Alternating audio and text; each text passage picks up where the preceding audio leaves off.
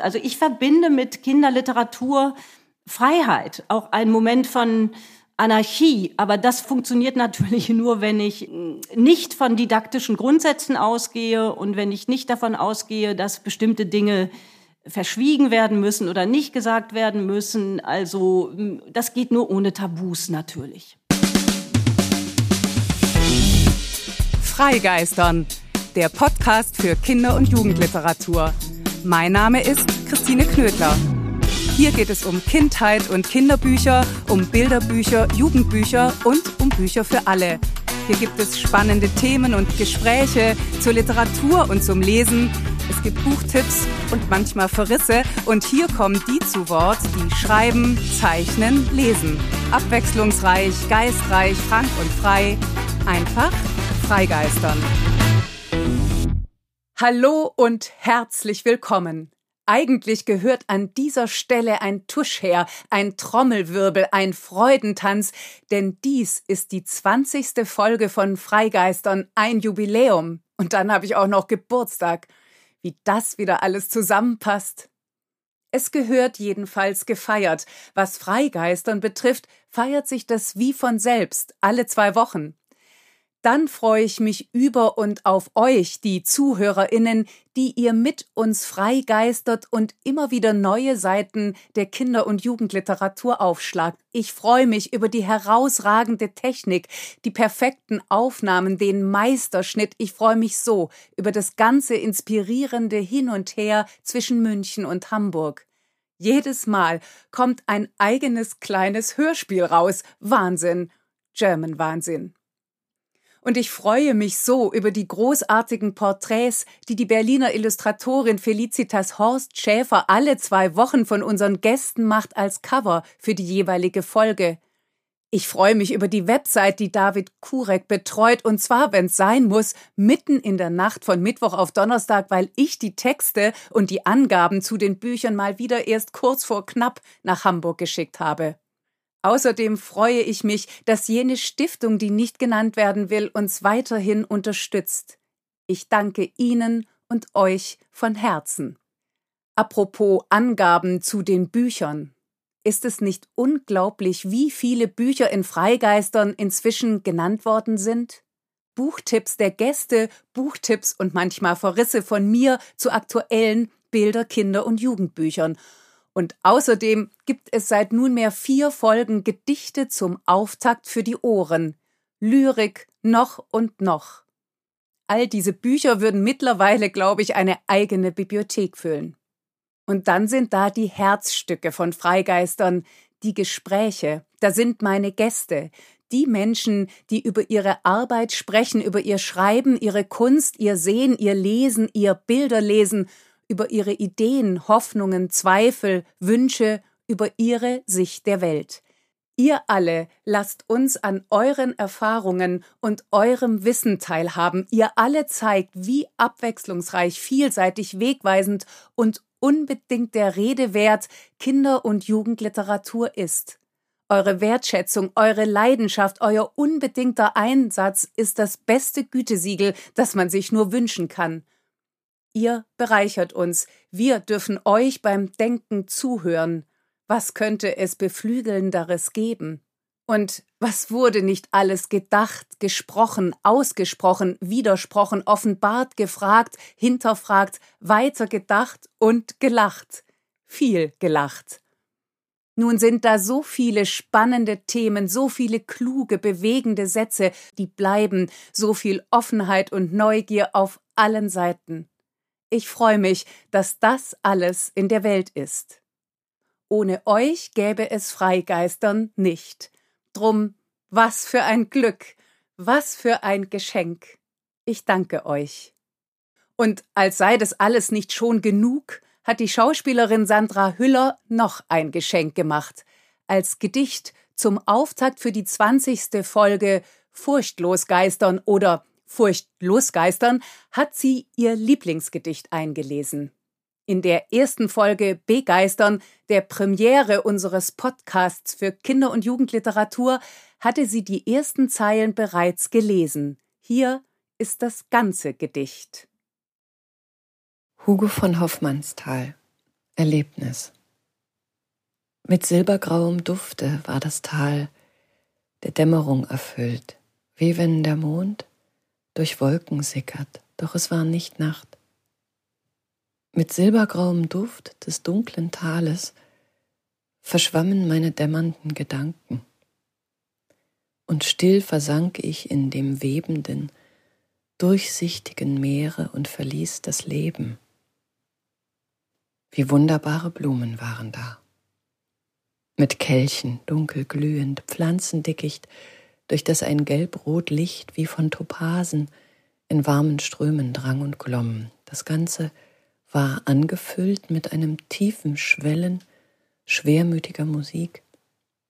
Und dieses wusste ich, obgleich ich es nicht begreife, doch ich wusste es. Das ist der Tod. Der ist Musik geworden gewaltig sehnend, süß und dunkel glühend, verwandt der tiefsten Schwermut. Aber seltsam. Ein namenloses Heimweh weinte lautlos in meiner Seele nach dem Leben, weinte, wie einer weint, wenn er auf großem Seeschiff mit gelben Riesensegeln gegen Abend auf dunkelblauem Wasser an der Stadt, der Vaterstadt, vorüberfährt. Da sieht er, die Gassen, hört die Brunnen rauschen, riecht den Duft der Fliederbüsche, sieht sich selber ein Kind am Ufer stehen mit Kindesaugen, die ängstlich sind und weinen wollen, sieht durchs offene Fenster Licht in seinem Zimmer. Das große Seeschiff aber trägt ihn weiter, auf dunkelblauem Wasser lautlos gleitend mit gelben, fremdgeformten Riesensegeln. Was für ein Hörerlebnis! Erlebnis von Hugo von Hoffmannsthal in der Lesart von Sandra Hüller. Vielen, vielen Dank, liebe Sandra. In dem Gedicht heißt es, sieht sich selber als Kind am Ufer stehen, und das ist ein Satz wie gemacht als Überleitung zu dem Gespräch mit der Schriftstellerin Felicitas Hoppe. Denn sie, die in Hameln, der Stadt des Rattenfängers, geboren wurde und aufgewachsen ist und heute als Schriftstellerin in Berlin lebt, nimmt beim Schreiben die Sicht des Kindes ein. Sie erzähle für die kleine Felicitas Hoppe, hat sie mal gesagt, vielleicht ja für die, die da als Kind am Ufer steht, wie eben in Erlebnis von Hugo von Hoffmannsthal? Kaum ein Werk jedenfalls, in dem Kindheit nicht zumindest durchscheint oder neu erfunden wird, zum Beispiel in dem Roman Hoppe. Zuletzt ist Kindheit explizit Thema in dem gerade erschienenen schmalen und doch so gehaltvollen Band Fieber 17, eine Erzählung und ein Essay im Dörlemann Verlag erschienen. Ich werde es nachher bei den Buchtipps vorstellen. Abenteuer sucht Felicitas Hoppe sowieso die viel, die Weltreisende, die Reisende in Geschichten. Alltagsrealität beschreibt sie weniger, vielmehr haben viele ihrer Texte etwas Märchenhaftes an sich, etliche spielen im Kontext von Mythen und Sagen, und alle haben diesen besonderen Ton, den Hoppeton. Kaum eine Kritik, die der Autorin nicht den ihr eigenen Witz bescheinigt, Womöglich ergibt sich auch der aus dem ihr eigenen Blick vom Ufer aus auf die Welt mit hochgezogener Augenbraue, vielleicht mit einem kleinen Schmunzeln, ein bisschen skeptisch, ganz gewiss voller Fragen, voller Entdeckerfreude und Neugier. Immer bleibt da etwas in der Schwebe zum Selbstentdecken. Anarchisches verbindet sich mit Archetypischem. Die respektvolle Respektlosigkeit der Welt und sich selbst gegenüber, die Ironie und Selbstironie machen die Erzählhaltung von Felicitas Hoppe aus. Furchtlos ist die und wegweisend. Das gilt für ihr Debüt Picknick der Friseure aus dem Jahr 1996, für ihre Übersetzung von Texten des amerikanischen Kinderbuchautors Dr. Seuss Grünes Ei mit Speck, für ihren Roman Hoppe aus dem Jahr 2012 oder für Prada eine amerikanische Reise 2018 erschienen und natürlich genauso für die vielen Romane und Erzählungen dazwischen. Und dann ist da die Liste der Preise, mit denen Felicitas Hoppe ausgezeichnet wurde, unter vielen anderen mit dem Aspekte Literaturpreis, dem Bremer Literaturpreis, dem Rattenfänger Literaturpreis, dem Georg Büchner Preis und dem Erich Kästner Preis für Literatur. Felicitas Hoppe ist die erste Preisträgerin des Großen Preises des Deutschen Literaturfonds. Außerdem hatte und hat sie Poetikdozenturen und Gastprofessuren inne in Wiesbaden, Mainz, Augsburg, Göttingen, am Dartmouth College in Hanover, New Hampshire, an der Georgetown University, Washington, D.C., in Hamburg, Heidelberg und Köln. Unglaublich. Manchmal wundere ich mich ja dann selbst ein bisschen über meine Unerschrockenheit oder Furchtlosigkeit. Jedenfalls habe ich Felicitas Hoppe einfach gefragt, ob sie mein Gast bei Freigeistern sein wolle.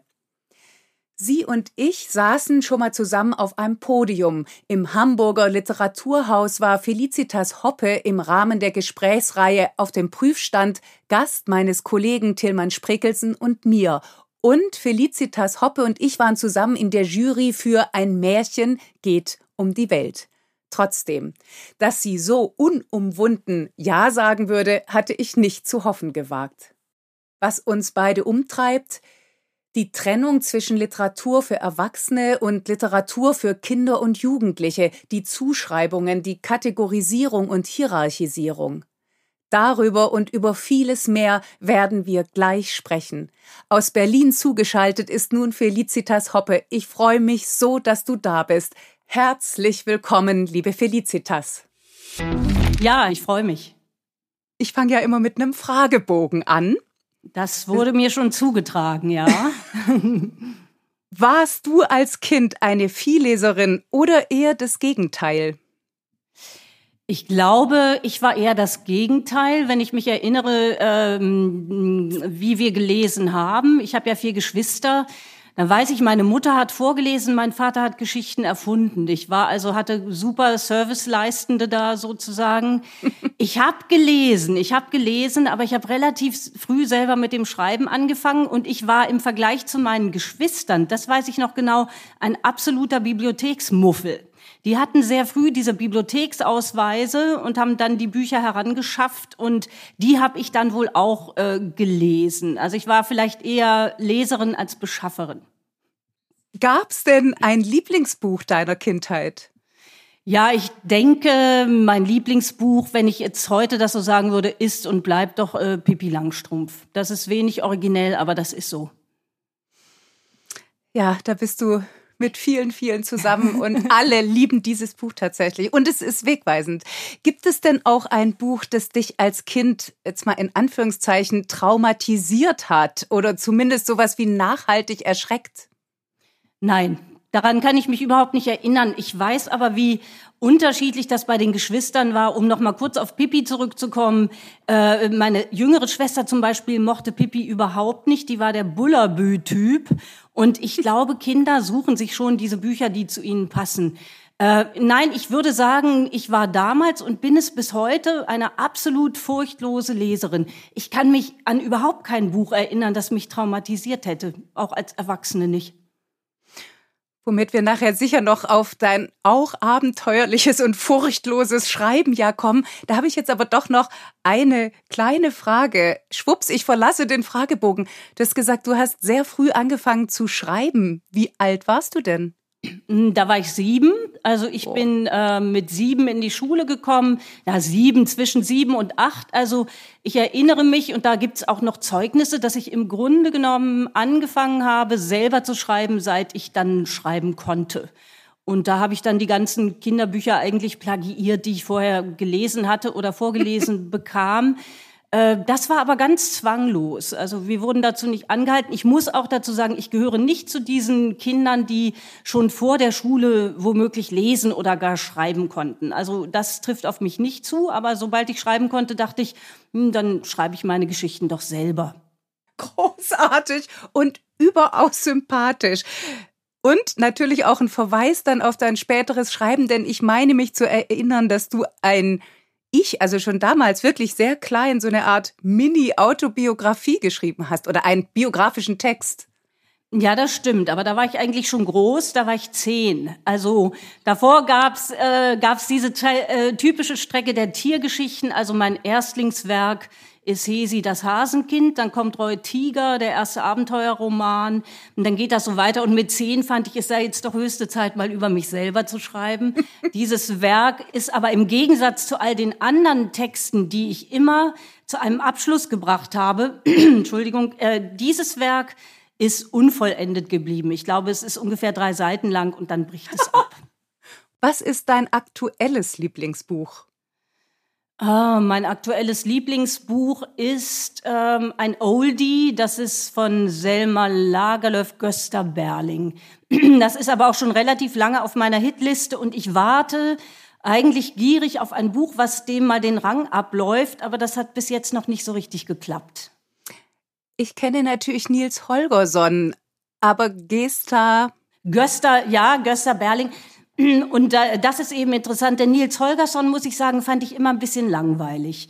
Das fand ich mühselig zu lesen und als ich dann später erfuhr, dass das eine Auftragsarbeit ist, äh, sie war da wohl eingeladen, ein Buch zu schreiben, äh, das den schwedischen Kindern ihr Heimatland näher bringen sollte. Und da ah. hat sie dann ah. diese Vogelperspektive entwickelt und da hat man so ein bisschen das Gefühl, da wird Landeskunde abgehakt. Und äh, sie ist ja eine tolle Autorin, aber das ist nicht mein Favorit. Und Gösta Berling zeigt sie eben von dieser märchenhaft sagenhaften Weise. Und zugleich hat sie da etwas, was sie so fantastisch macht und was auch in der Kinderliteratur eigentlich immer toll ist, wenn es funktioniert, dass sie äh, unheimlich dran ist an echten Figuren. Also man spürt, dass hier jemand schreibt, der die Menschen, über die er schreibt, kennt, der die Landschaften kennt, der ihre Gefühle kennt. Und es ist niemals didaktisch, es ist niemals plakativ, es ist ungeheuer zugewandt, sehr, sehr ergreifend. Und ich weiß ehrlich gesagt nicht, wie oft ich dieses äh, Buch schon gelesen habe. Es ist anfänglich von der Literaturkritik überhaupt nicht äh, gutiert worden, weil sie angeblich keine Romane konnte. Es zerfällt so in Episoden, aber äh, sie ist da voll auf der Höhe. Es ist fantastisch. Und du gibst so großartige Hinweise, was Literatur kann, dass das jetzt unbedingt auf meine Liste der Bücher kommt, die ich unbedingt lesen will und es bis heute nicht gemacht habe. Das ist übrigens auch eine Frage an dich. Welches Buch wolltest du immer schon lesen, aber hast es bis heute nicht geschafft?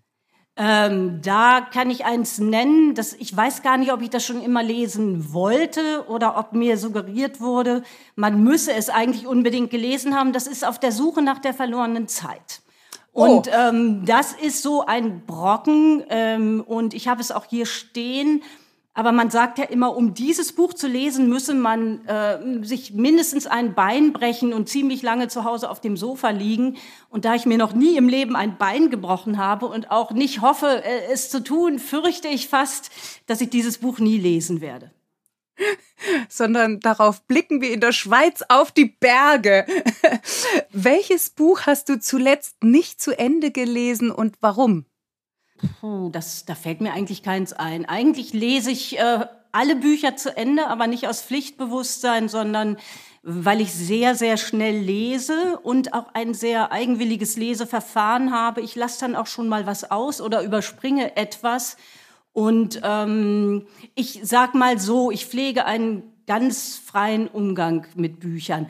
Und äh, meistens blätter ich ein bisschen rum und dann entscheide ich schon, will ich es lesen oder nicht. Und wenn diese erste Blätterentscheidung gefallen ist, dann lese ich es meistens auch zu Ende. Wie lautet die erste Zeile deines Lieblingsgedichts? Ach. Da bin ich. Doch, ich weiß es, ich weiß es. Jetzt fällt es mir ein. Die, es ist vielleicht nicht mein Lieblingsgedicht, aber es ist vielleicht meine Lieblingserste Zeile. Und die lautet folgendermaßen, schlage die Trommel und fürchte dich nicht. Und küsse die Marketenderin. Das ist die ganze Wissenschaft, das ist der Bücher tiefster Sinn. Wow, ich muss jetzt hier passen, was Quelle etc. anbelangt und Autor, Autorin ja, anbelangt? Du, du fragst ja und musst nicht antworten. Das hier ist Heinrich Heine. Und Heinrich Heine hat natürlich auch viel, äh, ähm, ziemlich, äh, naja, nicht so tolle Sachen geschrieben. Aber in meiner Jugend liebte ich Heine und habe den dann auch nachgeschrieben und plagiiert und umgeschrieben und vertont. Aber sagen wir mal so, ich glaube, dieses Diktum, dieses Schlage die Trommel und fürchte dich nicht, das ist eigentlich etwas, was wie ein, ich könnte sagen, so ein kleines Hoppe-Credo ist. Ja, also tatsächlich. Also ich sehe sofort Iwan Löwenritter vor mir und andere Figuren. Von welcher Illustratorin, welchem Illustrator würdest du dich gern porträtieren lassen? Ähm, das ist schwierig. Eigentlich derjenige, von dem ich mich am liebsten porträtieren lasse, ist ein Illustrator, der offiziell nicht als solcher auftritt. Das ist mein guter Freund Karl-Heinz Koenig, der wunderbare Kinderhörspiele schreibt und ein fantastischer Zeichner ist und manchmal unsere Telefonate äh, protokolliert und dann schickt er mir diese kleinen Hoppe-Porträts und ich finde, niemand hat mich besser getroffen als er und äh, das ist schon schön. Wenn ich jetzt an die m, hm, richtig großen oder berühmten denke, naja, Dr. Seuss zum Beispiel, der amerikanische Kinderbuchautor, der natürlich sehr ins Fantastische geht. Da würde mich interessieren, Gott hab ihn selig, er lebt ja leider nicht mehr, wie der mich wohl porträtiert hätte. Aber das Spannende ist ja, eigentlich der Vergleich. Also man möchte ja eine ganze Riege aufrufen. Man möchte eigentlich von allen porträtiert werden. Und dann hätte man sozusagen äh, ganz viele Hoppes. Und äh, ja, also es sollte schon mehr als einer oder eine sein. Von welcher Autorin, von welchem Autor hättest du gern eine Lesung nur für dich allein? Ach, das ist gar nicht so leicht. Welcher Autor, welche Autorin und nur für mich alleine, das ist so ach, so eine Sache. Na, das ich weiß es nicht. Fällt mir jetzt wirklich spontan niemand ein. Vielleicht, weil ich äh, ja, schwer zu sagen. Also wenn das ein Profileser wäre, es ist ja mit dem Vorlesen so eine Sache. Ich will jetzt der Frage nicht ausweichen, aber äh, darfst du aber gern. Es ist ja auch nicht so, dass die äh, Autorinnen und Autoren von Texten ihre Texte immer am besten vorlesen. Das kommt ja erschwerend hinzu. Also äh, von daher bin ich da, ja, da bin ich unsicher. Da kann ich mich mhm. nicht festlegen. Ähm, und wenn ich eine kleine Frage anhängen darf, vielleicht liegt es ja auch darin, könntest du dir denn daran, könntest du dir denn umgekehrt vorstellen, wenn jemand mit diesem Ansinnen auf dich zukäme und sagen würde, du bist die Autorin, von der, der ich gerne eine Lesung ganz für mich allein hätte. Wie fändest du das? Naja, ich hätte jetzt fast gesagt, es kommt auf den Tarif an, aber äh, äh nein. Nein, nein, das, äh, das, das, äh, das fände ich eigentlich ganz schön und ich würde auch äh, durchaus Privatlesungen machen oder jemandem vorlesen. Ähm, aber dazu kommt wiederum, wenn ich das sagen darf, dass ich, ich lese sehr, sehr gerne vor, bin auch immer als Kind stolz darauf gewesen, wie gut ich das kann. Ich habe mal im Vorlesewettbewerb gesiegt, also immerhin bin ich Niedersachsen Beste geworden damals und fand das äh, äh super. Äh, aber ich lese eigentlich lieber andere Texte vor als meine eigenen. Sehr interessant. Also wenn ich äh, ja, also wenn jemand sagt, du bist die Autorin, von der ich mir vorlassen äh, lesen möchte, würde ich sagen, ja, aber aus einem Buch meiner Wahl. Was ist dein guilty pleasure in Bezug auf Bücher? Äh, guilty pleasure, was was meint das?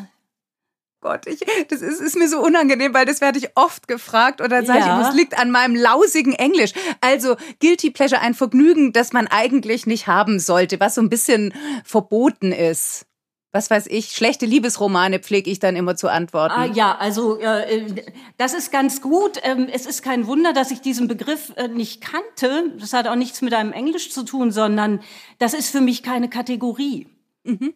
Überhaupt nicht. Es gibt nichts Verbotenes, ja. Und äh, also oder verboten in dem Sinn ja sowieso nicht. Aber diese Vorstellung, dass etwas ähm, mir nicht, äh, also dass etwas, was mir gefällt, sozusagen nicht würdig wäre, Das kommt bei mir nicht vor. Also ich habe, ich liebe ja zum Beispiel außerordentlich Comics. Ich lese wahnsinnig gerne Comics. Ich lese auch äh, Graphic Novels, was bei vielen Leuten als Literatur unter Niveau gilt, weil das vereinfachend sei.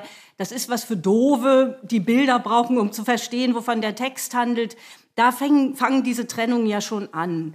Und es ist natürlich, also in meiner Jugend zum Beispiel, weiß ich noch, da haben wir viel so, so äh, Liebesromane Förster, dieses, was man früher Groschenhefte nannte. Mhm. Und äh, das macht natürlich wahnsinnigen Spaß, das zu lesen. Ich habe das dann selber auch nachgeschrieben. Für meine Freundin in der Schule habe ich also auf Anfrage dann diese Liebesromane verfasst und habe eine Lektion dabei gelernt, nämlich wie wahnsinnig schwer es ist, ähm, in diesem Sinne aus unserer Sicht schlechte oder kitschige Texte zu schreiben. Das ist wirklich schwer, das nämlich so zu machen, dass man es nicht parodiert, sondern dass ja. man es genauso hinkriegt wie die. Und mein Meisterwerk auf diesem Gebiet trug den wunderbaren Titel oder trägt ihn, ich habe das Werk aber nicht mehr, Leuchtfeuer des Herzens. Und das oh. ist wirklich, und Leuchtfeuer des Herzens, also da, da denke ich manchmal, hätte ich auf diese Schiene gesetzt, wäre ich heute besser gestellt. Ich sage nur Trommel, Wirbel und fürchte dich nicht. Ganz genau. Also Leuchtfeuer des Herzens. Nein, also in diesem Sinne gilt die Pleasure. Es ist ja auch so, ganz gleich, was man liest oder wie äh, sehr mancher da mit der Nase rümpfen würde. Man lernt natürlich aus allen Texten etwas. Man, man erfährt was, denn äh, wo ein Bedürfnis da ist und diese Hefte werden ja auch äh, gekauft. Also es ist doch halt wie bestimmte Filme gucken oder, oder Musik hören, wo man dann auch lieber die anderen nicht mit reinhören lässt, weil die das halt kitschig finden oder komisch. Und äh, nein, da habe ich äh, keine Manschetten. Ich habe es mir fast so vorgestellt, aber es ist trotzdem so schön, das so von dir zu hören. Jetzt kommt eine Frage, die eigentlich zu dir von dir schon überholt wurde und zwar zweimal, nämlich wenn du ein Buch über dich schreiben würdest, wie wäre der Titel? Außer ich und außer Hoppe. Ähm, Oder geht es da nicht mehr? Äh, äh, ach, es geht, es geht immer und es geht auch immer anders. Ja, der Titel würde dann wahrscheinlich heißen Hoppe 2. Äh, weil ich ja tatsächlich immer mal überlegt hatte, äh, über dieses Buch, äh, diese, diese etwas traumhafte Autobiografie, eine Fortsetzung zu schreiben. Es gibt diese unschlagbaren Titel, die auch ein bisschen nach Guilty Pleasure klingen, aber die dann doch nicht einholbar sind, wie zum Beispiel Mein Leben oder ähm, ja, ich würde vielleicht würde ich auch sowas schreiben wie Leben und Werk. Oh, auch, es gibt ja. allerdings ja, es gibt eine Kurzgeschichte von mir, die heißt tatsächlich Leben und Werk und ist sozusagen so ein autobiografisches Kondensat, könnte man sagen. Also, ja, Leben und Werk klingt doch ganz solide. Welcher Mensch sollte deiner Meinung nach unbedingt ein Kinderbuch schreiben und worüber? Also, besagter Zeichner Karl-Heinz Koenig, der diese Kinderhörspiele schreibt, der sollte eigentlich ein äh, Kinderbuch schreiben und äh, ich wünsche mir das schon lange, er will es aber nicht machen, eigentlich äh, über ein Kinderbuch über Dante. Wir haben ja gerade das Dante-Jahr und das ist natürlich eine unglaublich schwierige Sache, aber ja, also ein Buch für Kinder über Dante, über einen Autor, der gerade im Moment auf eine geradezu abstruse Weise verklärt wird, wie ich finde. Und da ähm, wäre es natürlich klasse, wenn ein, ein kompetenter, guter Autor, das muss jetzt auch nicht dieser Freund sein, das könnte auch jemand anderer sein. Ich glaube ja, dass äh, wir vor vielen Stoffen Angst haben, auch wieder im Sinne von, äh, da, da reichen wir nicht ran, das können wir nicht machen. Und mein Prinzip ist ja gerade, was Kinderbücher betrifft, äh, immer möglichst groß. Groß denken und Dinge machen, die man sich nicht traut oder die man für zu schwierig hält. Und mh, mm, das ist eine Lehre aus meiner Kindheit mit vier Geschwistern. Also wir trugen ja oft die Klamotten der anderen auf, ja und ähm, oder wenn wir neue Kleidung bekamen, dann kaufte man die gern so ein bisschen zu groß und sagte, da wächst du rein. Mhm. Oh Gott, und ja. dieses dieses auf Zuwachs, ja, aber ein bisschen denke ich so auch bei Büchern, also dass ich denke, ähm, immer ein Stück drüber gehen und ja eigentlich ähm, immer was machen, wo man denkt, das schaffe ich nicht oder vielleicht kapieren sie es nicht. Also zutrauen, dass das vermittelbar ist, auch das Schwierige. Mhm in Freigeistern geht es ja nun immer um Kinder- und Jugendliteratur, aber ich versuche ja immer eben andere Perspektiven reinzubringen. Und jetzt bin ich so überaus gespannt auf deine Perspektive, der, würde ich jetzt mal sagen, primär Erwachsenenautor, Erwachsenenbuchautorin auf die Kinderliteratur, von der ich weiß, dass sie vehement gegen diese von dir ja auch schon mehrfach anzitierten Trennungen bist. Jetzt wollte ich vielleicht mal zum Anfang noch mal so eine Grundsatzfrage stellen. Es ist eine alte Debatte. Literatur für Kinder und Jugendliche und Literatur für Erwachsene ist in Deutschland zumindest sehr streng voneinander geschieden. Du hast jetzt schon so ein paar Begriffe wie Latte bloß nicht zu hoch legen. Das ist, das verstehen sie nicht, was dann gern von den Erwachsenen behauptet wird und so weiter. Aber als Einstiegsfrage, gibt es denn tatsächlich Unterschiede? Und wenn ja, worin bestehen sie? Also ich denke schon, dass es Unterschiede gibt und dass ähm, ich ähm, habe ja wenig, wenig oder weniger für Kinder geschrieben als für Erwachsene, aber schon dieser Satz kommt mir schwer über die Lippen, weil ich beim Schreiben an diese Gruppen eigentlich gar nicht denke. Aber natürlich, wenn ich an Iwein Löwenritter denke, so mein einziges wirklich äh, dezidiertes Kinderbuch, dann äh, denkt man anders. Es gibt Unterschiede. Man würde ja zunächst denken, man vereinfacht oder man erzählt schlichter oder man benutzt eine andere Sprache. Ähm, ich drehe es jetzt mal um. Sicherlich würde ich ein Buch für Kinder weniger komplex oder weniger anspielungsreich anlegen. Aber im Grunde genommen ist für mich der Unterschied äh, äh der, dass ich, wenn ich für Kinder schreibe, mich freier fühle. Also ich habe das Gefühl, dass ich Dinge verhandeln kann, die ich mir in einem anderen Buch oder in einem Buch für sogenannte Erwachsene, was auch immer das meint, eher verkneifen würde, ja, weil ich denke, das ist zu gefühlig oder äh, da äh, kann ich bestimmte Dinge nicht ansprechen, weil die schon intellektuell bewältigt sein müssen und so weiter und so fort. Also ich verbinde mit Kinderliteratur Freiheit, auch ein Moment von Anarchie. Aber das funktioniert natürlich nur, wenn ich nicht von didaktischen Grundsätzen ausgehe und wenn ich nicht davon ausgehe, dass bestimmte Dinge verschwiegen werden müssen oder nicht gesagt werden müssen. Also das geht nur ohne Tabus natürlich. Und deshalb weiß ich gar nicht, also äh, dieses, dieses sich selber sozusagen auf eine Schiene bringen und auch sich einreden zu lassen von anderen, was die Leserinnen und Leser wollen oder was Kinder mhm. sich wünschen. Natürlich gibt es Erfahrungswerte und das erfährt man in der Regel im Umgang mit Kindern. Und weil ich schon immer viel Geschichten erfunden habe, die ich Kindern so freihändig erzähle, da bekommt man schon ein Gefühl dafür, was funktioniert und was nicht und was dann bei Erwachsenen auch nicht mehr funktionieren würde. Das sind dann Erfahrungswerte. Kannst du, fallen dir ein paar ein, ganz konkret? Äh, Im Sinne des Funktionierens? Ja. Äh, ich merke das immer wieder, wenn ich mit Begeisterung erwachsenen Freunden aus Kinderbüchern vorlese, die ja. ich gut finde. Da kann man ja die Probe aufs Exempel machen ja. und die mich dann immer so ein bisschen angucken und sagen, na ja, für ein Kind ist das ja schön. Ich, ich nehme mal ein ganz, ähm, ein Basic sozusagen. Das ist jetzt keine aktuelle Kinderliteratur, aber Basics wie Märchen.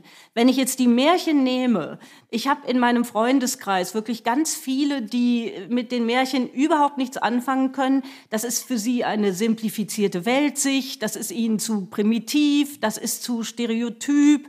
Ähm, und ich hingegen sehe gerade in dieser scheinbaren Einfachheit oder Vereinfachung, sehe ich einen Moment von Konzentration und von Bündelung. Und natürlich sind das Typen. Ähm, das sind jetzt keine ausgefeilten Charaktere.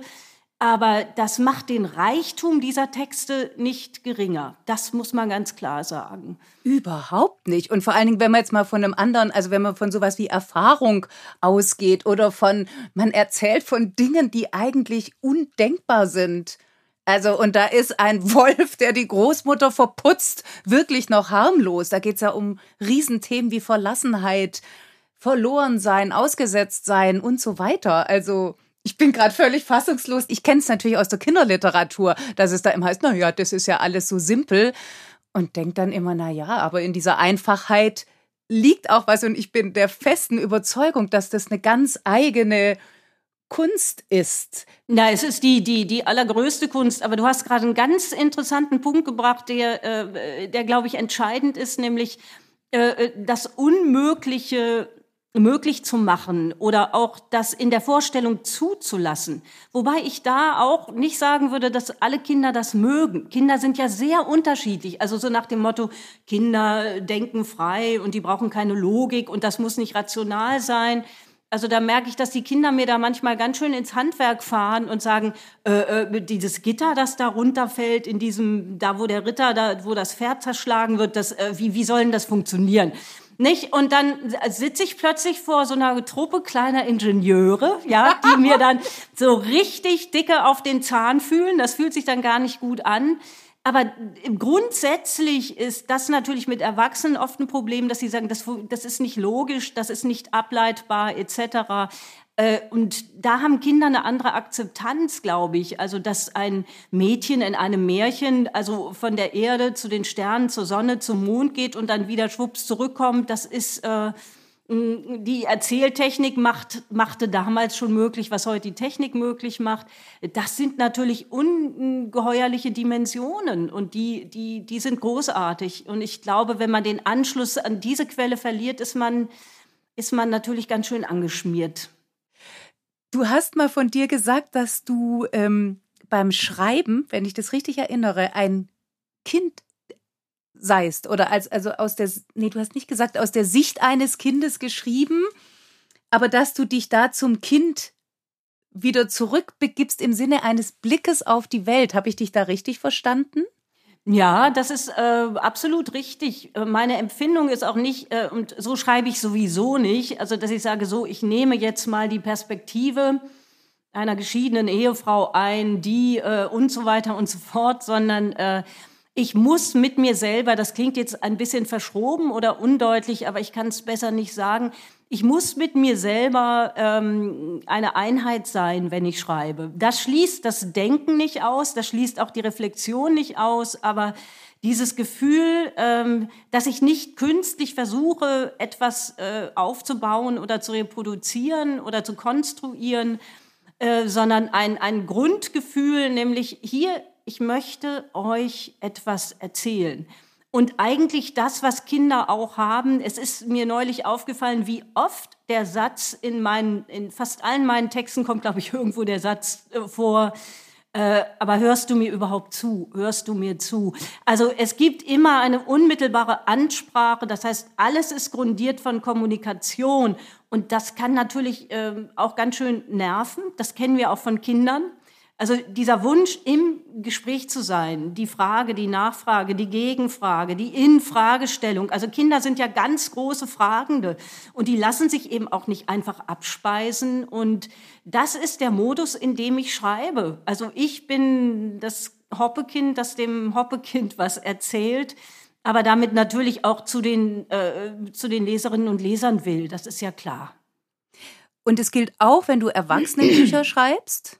Ja, und zwar, äh, das kann man wiederum äh, an der Erzählperspektive ganz gut sehen. Also bei mir sind die Protagonisten oder Protagonistinnen oder so, das sind äh, sehr oft auch wenn sie denn mit etwas Glück scheinbar äh, erwachsen werden. Das sind eher äh, kleine Wesen.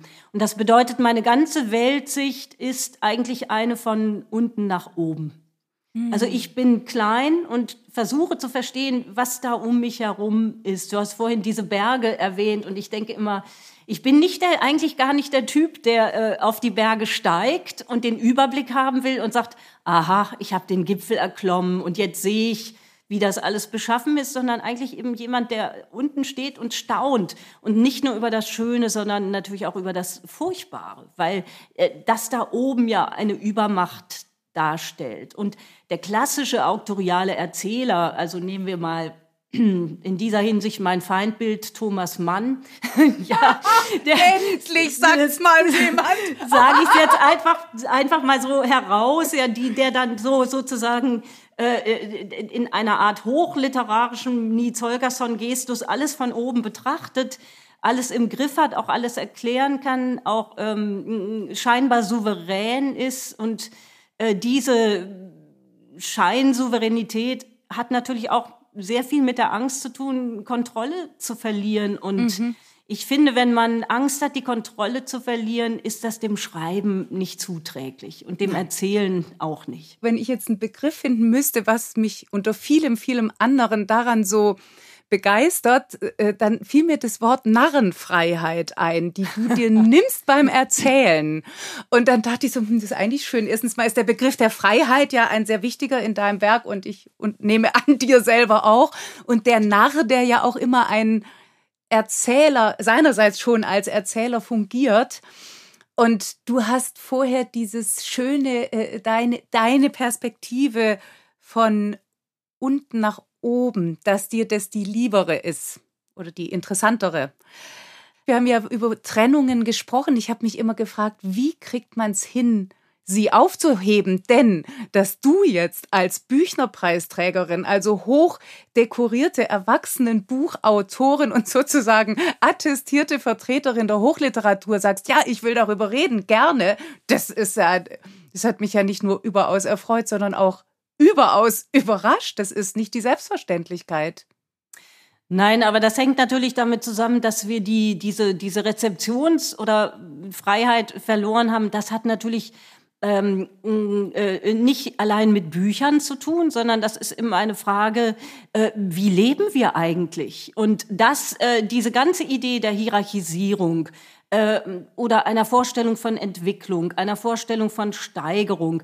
Die Kinder, äh, man geht ja davon aus, also man füttert sie in bestimmten Phasen mit bestimmten Büchern und dann gehen sie da so durch und dann häuten sie sich und irgendwann sind sie sozusagen, naja, nicht fertig, aber dann sind sie bereit sozusagen, um zu dem Eigentlichen vorzudringen. Und äh, natürlich, wenn man sie mit ähm, schlechten Sachen abspeist, ich will jetzt mal ganz klar sagen, also ich habe natürlich auch sämtliche Enid Blyton Bücher gelesen, ja, von Hanni und Nanni über Insel der Abenteuer, natürlich die fünf Freunde. Und ich gestehe frei heraus, dass ich äh, jetzt nicht unbedingt scharf darauf bin, noch mal alle fünf Freunde Bücher zu lesen, aber ich kann mir trotzdem auch vorstellen, guilty pleasure, äh, mhm. dass ich mal wieder ein fünf Freund Buch lese oder denke, warum fanden ich das so toll? Also es gibt schon so Phasennahrung, ja, auch in der Kinder- und Jugendliteratur. Das ist total klar. Es hat seine Funktion erfüllt. Nur diese Phasennahrung gibt es in der Erwachsenenliteratur natürlich genauso. Genauso, ja. Also wenn ich jetzt ganz provokativ wäre, es gibt, es gibt Autoren,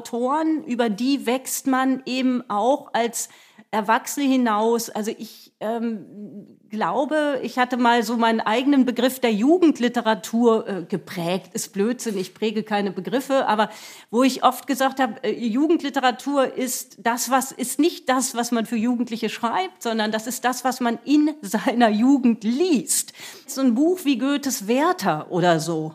Ja, das funktioniert für mich. Äh, äh, ich habe viele Bücher mit größter Begeisterung auch Klassiker gelesen, als ich jung war, die ich heute nicht mehr unbedingt gutieren würde, weil ich in meinem Leben woanders bin. Also das heißt, äh, zu sagen, das ist für immer und ewig gut oder für immer und ewig Hochliteratur, das gibt's auch nicht. Und bei den Kinderbüchern ist es auch so, bestimmte Sachen fallen dann weg und dann gibt's Bücher, äh, ich will jetzt nicht immer mit der altgedienten Astrid Lindgren kommen oder meinem geliebten Pinocchio, aber also wenn ich schlechte Laune habe oder ein Lebensproblem habe, da lese ich äh, eben nicht Thomas Mann oder, oder Goethe, da lese ich Pinocchio und ich fühle mich sofort besser. Ist doch interessant. Mhm. Nicht, da kann man natürlich sagen, ich bin jetzt irgendwie ein bisschen, äh, also ein Psychologe würde sich seinen eigenen Reim drauf machen und sagen, na ja Gott, die Hoppe, hm, die ist eben nie aus den Kinderschuhen rausgekommen, äh, nicht?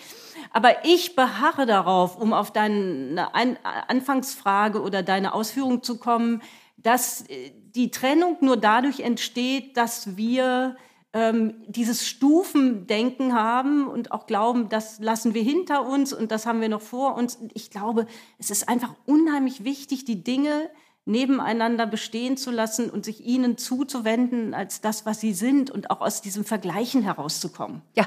Die Sache ist eigentlich relativ einfach und das sage ich jetzt auch im vollen Bewusstsein, dass es ähm, vielleicht nun auch nicht jeder Mann oder Frau unterschreiben wird. Es gibt einfach gute Bücher und es gibt weniger gute Bücher und es gibt sehr gute Kinder- und Jugendbücher und es gibt weniger gute. Und dasselbe trifft auf die Erwachsenenliteratur zu. Das heißt, wir brauchen natürlich, äh, wir brauchen natürlich äh, gute Schreiber. Die, die, die, die, und, und die gibt's halt auch nicht wie Sand am Meer. Mhm. So.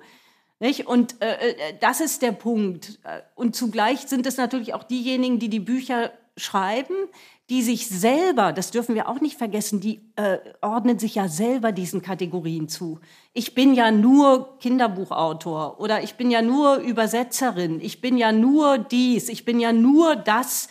Das heißt, sie disqualifizieren sich und haben ja selber verinnerlicht, dass die eigentliche Königsdisziplin ist dann eben das Erwachsenenbuch, ja.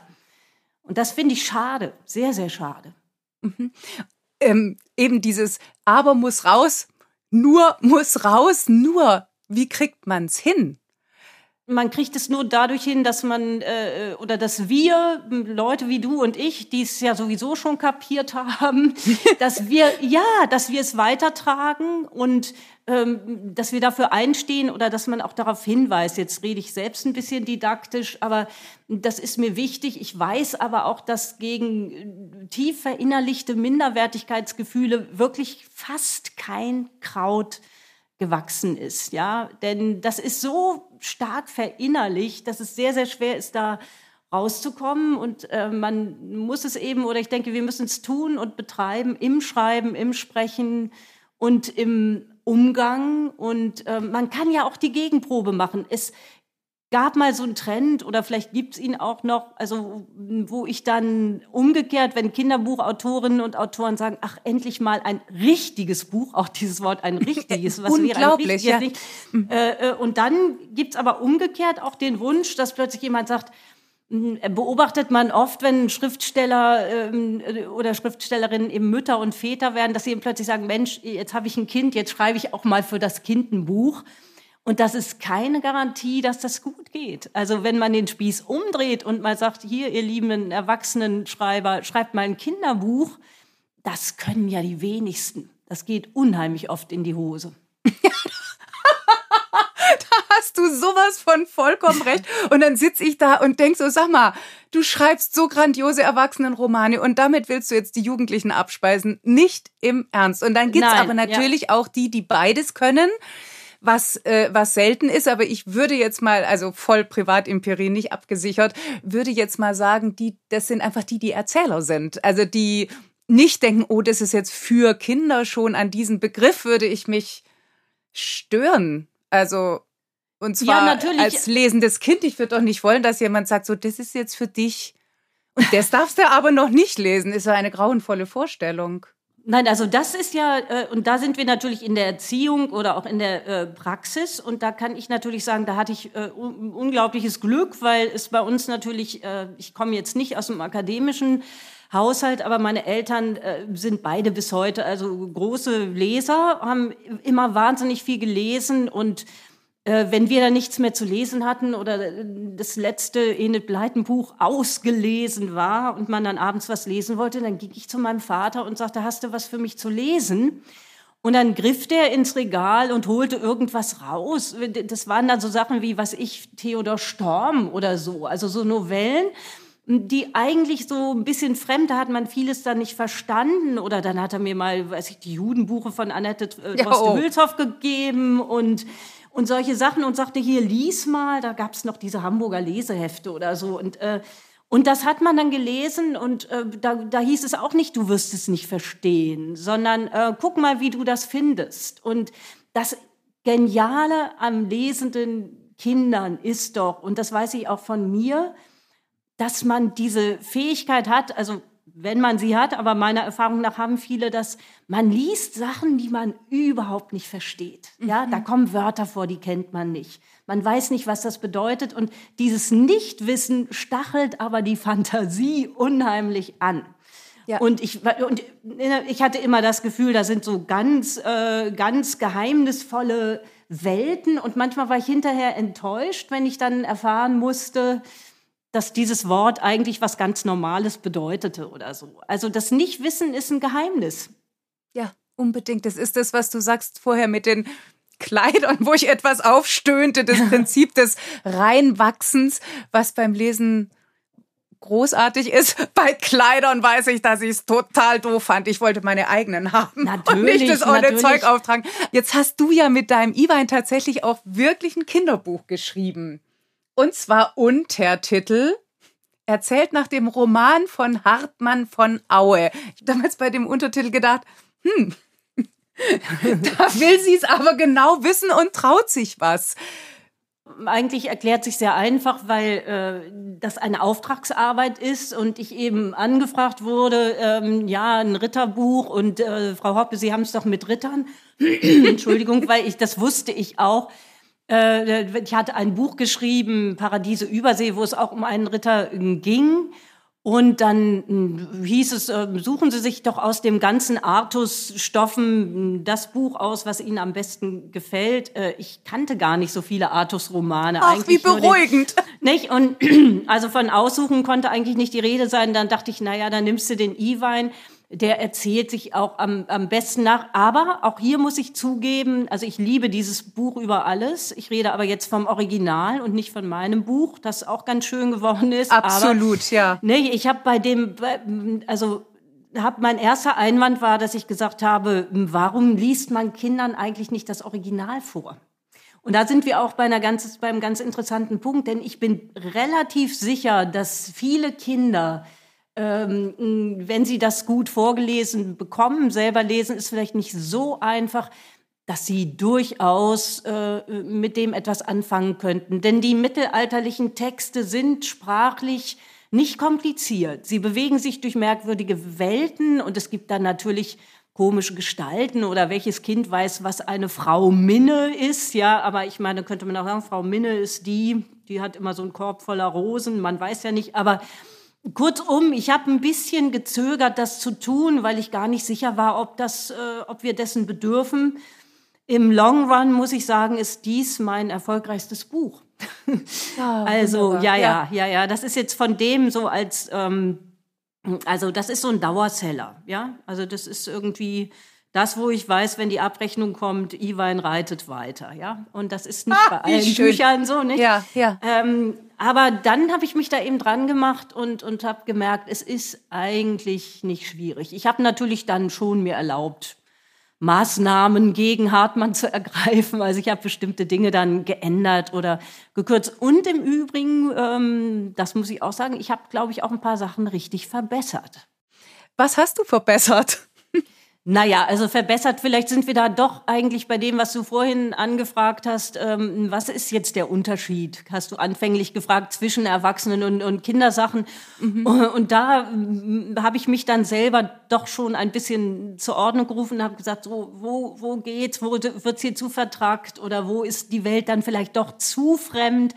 Also man äh, übernimmt dann so eine Art Übersetzerrolle und wo ich sehr darauf geachtet habe, es gibt aus meiner Sicht in dem, in dem Originaltext, das liegt aber auch in der Gattung und steht in seiner Zeit, gibt es gewisse Redundanzen. Also wenn man dann zum, das kennen wir alle, also wenn dann der 15. Riese erschlagen wird oder der 20. Drache und es ist dann immer ein Riese und der nächste ist noch größer und der dritte Riese ist noch größer und am Ende denkt man, naja, so viele Riesen und noch riesigere Riesen und das heißt, ich habe dann einfach andere Monstren erfunden, andere Feinde erfunden, um ah. da ein ah. bisschen Variation reinzubringen. Dann gibt es so einen Ritter mit so einem doppelten Gesicht, den gibt es im Original auch nicht. Also überall da, wo ich selber gemerkt habe, dass ich mich jetzt vielleicht ein bisschen langweilen könnte, habe ich dann eingegriffen und dachte, wenn mir die Riesen zu viel sind, sind sie den Kindern ja vielleicht auch zu viel. Und äh, Ach,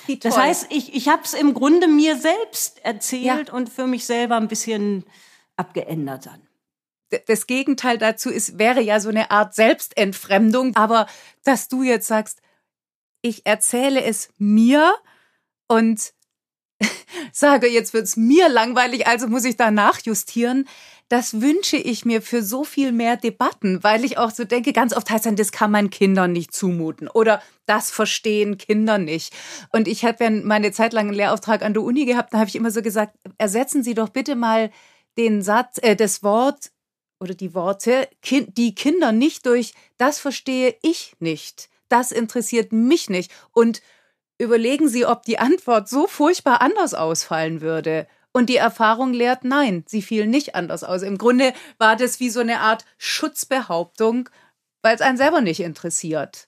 Ja, aber das ist da, da, da, da äh, triffst du einen ganz, ganz, ganz wunden Punkt und in diese Wunde kann man seinen Finger, um es so hässlich zu sagen, nicht oft genug legen, denn das ist etwas Betrügerisches.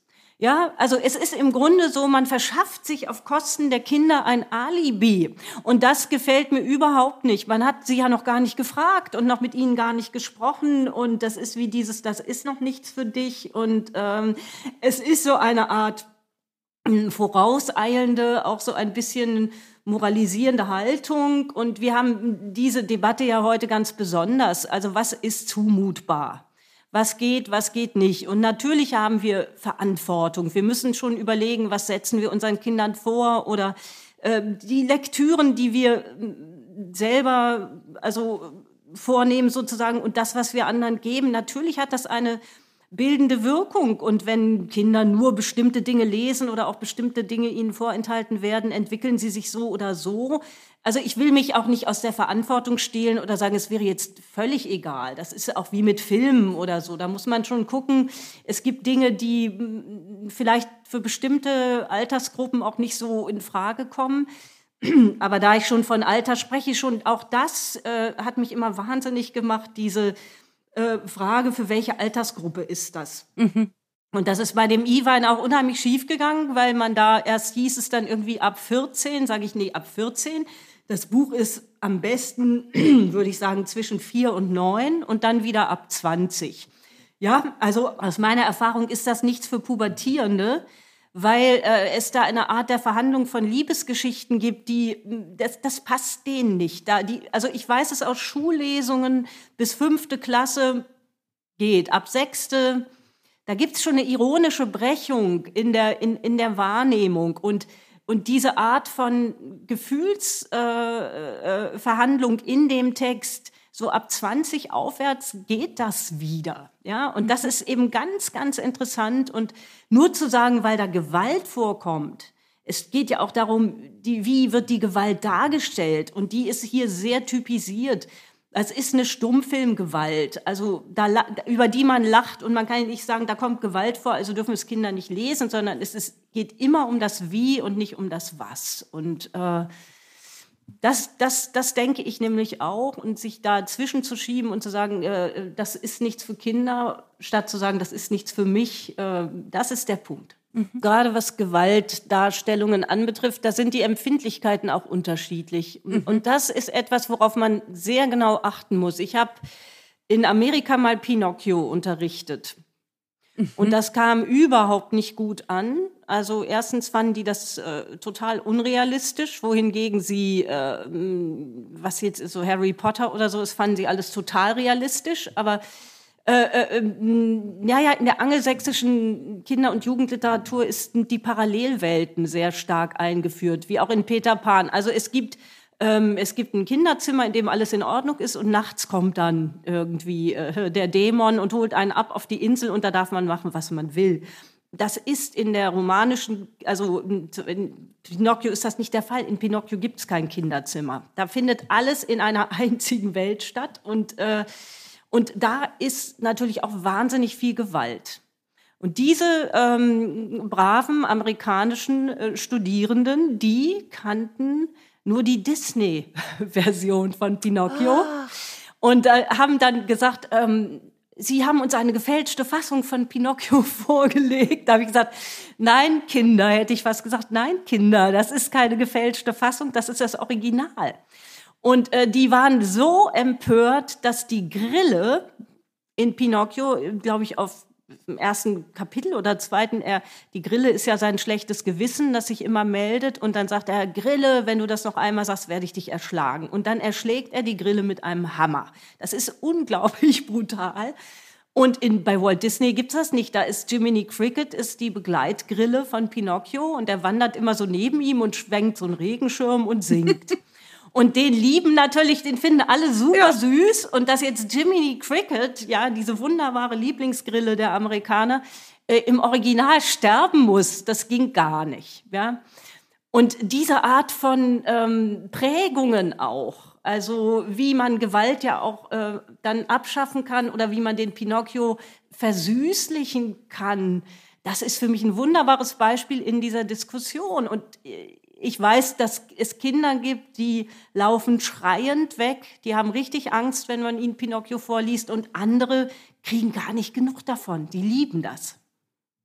Ich möchte noch ganz kurz unbedingt auf eine Sache kommen, weil wir ja jetzt so, wenn es so um diese Trennungen, Sparten, äh, diese ganzen Gefangenschaften im Kopf sozusagen oder befangen sein oder gefangen sein im Kopf, da, da war ja jetzt zu Jahresbeginn noch eine Debatte, in die du als Übersetzerin rein, ich will jetzt nicht sagen geschlittert bist, aber du hast dich dazu auch positioniert. Und zwar hast du ja Dr. Seuss übersetzt. Du hast ihn vorher auch erwähnt als diesen anarchischen äh, ähm, Autor oder Autor anarchischer Figuren, von dem jetzt, wenn ich es richtig erinnere, sechs Bücher nicht mehr verlegt werden. Ich kann jetzt gar nicht sagen, wie viele er äh, geschrieben hat, zahlreich. Ich glaube, es sind, na, ich weiß es nicht. Also es sind mhm. mehrere Dutzend, würde ich sagen. Und es sind eben sechs, äh, die sind jetzt sozusagen, naja, ich würde sagen, auf so einer Art schwarzen Liste. Ja. Und ähm, werden nicht verlegt. Und das ist aber die ganz klare Entscheidung des äh, Sus Imperiums. Also es ist jetzt nicht mhm. das, ich glaube, es fing damit an, dass Lehrer, auch Bibliothekare, glaube ich, ähm, darauf aufmerksam gemacht haben, dass Dr. Seuss, der ja in den 90er Jahren gestorben ist, also über 80-jährig, ähm, natürlich in einer Zeit äh, gearbeitet, geschrieben, gezeichnet hat, äh, die natürlich ähm, noch ganz anderen Mustern verhaftet ist, auch äh, historisch. Und dass es natürlich äh, in seinen Büchern durchaus jede Menge Stereotype gibt, ja, also in der Darstellung anderer Kulturen oder anderer Welten. Und da Dr. Seuss sozusagen einen, einen fantastischen Raum endloser Weltreisen öffnet, wo die kleinen Figuren, die kleinen Gestalten die ganze Zeit unterwegs sind, sei es in Fantasie oder realen Welten, tauchen natürlich auch diese Stereotypen auf. Und ähm, da stellt sich dann die Frage, ähm, müssen diese Bücher, sie verschwinden ja nicht in dem Sinne, also sie sind in Bibliotheken zugänglich, aber sie werden eben bewusst nicht mehr aufgelegt. Und das kann man unterschiedlich äh, diskutieren, würde ich sagen, ob das gut ist oder nicht. Was ist deine Position? Ähm, ich bin da ich habe eigentlich eine sehr klare Position insofern, dass ich denke, die Bücher sollen zugänglich bleiben. Das werden sie auch. Der andere Punkt, und da sind wir eigentlich wieder bei unserem Gespräch, zielt, ja, ja der zielt, zielt auf etwas ganz anderes jetzt, nämlich nicht, ist es rassistisch, ist es nicht rassistisch oder muss ich meinem Kind das erklären, genau wie in der Frage in Pippi Langstrumpf, ja, wo der äh, Vater ja, äh, äh, im Ur heißt es, glaube ich, dass er Negerkönig ist und wird dann Südseeprinz und so weiter. Ähm, sondern ich setze hier auf die Selbstbestimmung der Leserinnen und Lesern. Also mein Argument ging eher dahin, niemand ist gezwungen, diese Bücher A zu lesen und B schon gar nicht zu kaufen. Und es ist doch auch so, dass bestimmte Bücher aus dem klassischen Kinder- und Jugendbuchkanon auch verschwunden sind. Die werden nicht mehr gelesen, man kann sie sich noch anschauen, aber sie gehören sozusagen nicht, nicht in den Kanon. Und ich ähm, setze massiv auf die Eigenverantwortung all derer, die lesen und vorlesen. Und sie können sich ihre Bücher aussuchen. Es ist ja eine Fülle da aber sozusagen vorauseilen, das ist ja auch eine Angstdebatte. Die zeigt einfach, dass wir Angst haben. Und wenn ich das noch hinzufügen darf, das wird in den Gesprächen dann sehr gerne oder in den Debatten sehr gern unterschlagen.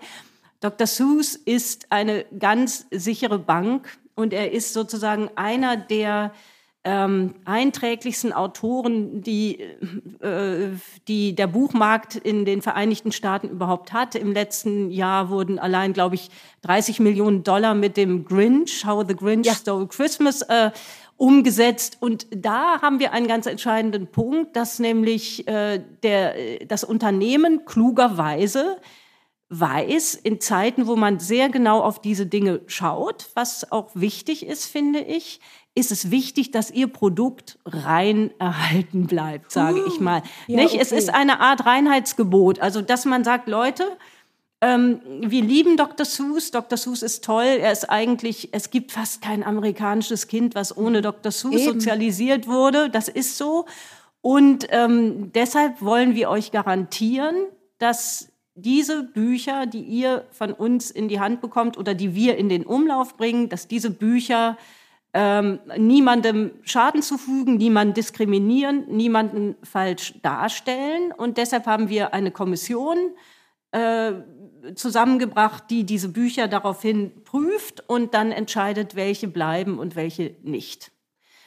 Das finde ich als Entwicklung bemerkenswert und habe viel darüber nachgedacht. Ähm, wenn ich jetzt, sagen wir mal, polemisch wäre, würde ich sagen, im Grunde bräuchte man eine Art Stempel, der dann äh, das Kinderbuch äh, vorne mit dem Stempel versieht, garantiert rassismusfrei oder garantiert gewaltfrei oder ähm, nicht sexistisch und so weiter und so fort. Und äh, das ist ein bisschen wie der grüne Punkt oder das Tierwohl oder so, wo ich manchmal denke, mh, sind wir nicht in der Lage, selber zu entscheiden, äh, was wir da in der Hand haben. Und äh, das ist eine Diskussion, die ja noch gar nicht an ihr Ende gekommen ist, sondern vielleicht eher am Anfang. Und ich bin sehr gespannt, wie sich das entwickelt. Und ich äh, gehe dem auch, also ich gehe da auch in mich und versuche für mich eine Position zu finden. Und ich finde es nicht einfach. Es fiel das Stichwort Angst. Ich kriege Angst bei so Worten wie Reinheitsgeboten und wenn ich mir so Stempelgalerien, ich finde die Debatten wahnsinnig wichtig, aber Stempelgalerien, weißt du, ich stelle mir das dann vor, so wie früher am Schreibtisch. Mein Vater hatte so ein Riesenrad voller Stempel. Und dann muss er als armer Autor dann immer denken, welchen Hämmer ich jetzt da rein ist, ist, äh, ist schwierig. Ich möchte eine Sache noch kurz erwähnen, weil mir das wichtig erscheint. Es gibt eine Begründung, die kann ich jetzt nur paraphrasieren, weil ich das hier nicht vorliegen habe und auch den englischen Wortlaut nicht mehr genau im Kopf habe. Aber das Unternehmen ähm, äh, formuliert in etwa, es möchte seinen Leserinnen und Lesern weiterhin garantieren, dass Dr. Seuss Bücher dem Wohle aller Menschen und Gemeinschaften, also all over the world, all communities oder so dienen. Und das hat mich stutzig gemacht oder hellhörig gemacht, weil ich darin eine große Überhebung sehe. Das ist, es ist für mich eigentlich eine ideologische Verlautbarung, wenn ich über einen Autor sage, dass seine Bücher keinen einzigen Leser, keine einzige Leserin dieser Welt kränken, oder irritieren oder beleidigen oder ausschließen könnten. Das ist ja die Idee einer heilen Welt. Ja, also das, was will man ist, denn dann erzählen? Ja, das ist eben das Problem. Also das ist die Idee einer Welt, in der wir alle wissen, was gut ist und alle wissen, was böse ist und auch alle wissen, wo der rechte Weg zu diesem Guten hin ist. Wir müssen natürlich zusammenstehen und wir müssen wachsam sein und wir müssen alles im Auge behalten und wir müssen auch diejenigen, die geirrt haben oder fehlgegangen sind, wie Dr. Seuss in einigen Büchern, äh, die, das müssen wir dann eben revidieren. Und es ist das Problem ja, dass man das einfach nicht aushält, dass man nicht aushält, dass es diese Dinge gibt. Und es geht ja nicht darum, dass wir es so wieder tun oder dass wir nicht auch unseren Sprachgebrauch ändern oder dass wir sagen, nein, ich werde jetzt einen Chinesen eben nicht mit Stäbchen darstellen oder so und so. Aber ähm, wir können diese Dinge ja nicht verschwinden lassen. Und das ist eigentlich meine Sorge. Wir können die Geschichte nicht ausradieren und ähm, ja, aber ich war, ich war sehr, sehr fasziniert, als ich neulich das, äh, die deutsche Ausgabe von Amanda Gormans äh, Inaugurationsgedicht in der Hand hielt, The Hill We Climb, äh, und das erwähne ich nur wegen der Zeichnung des Covers. Es gab ja großen Streit. Es äh, haben dann drei Übersetzerinnen das äh, gemeinsam übersetzt.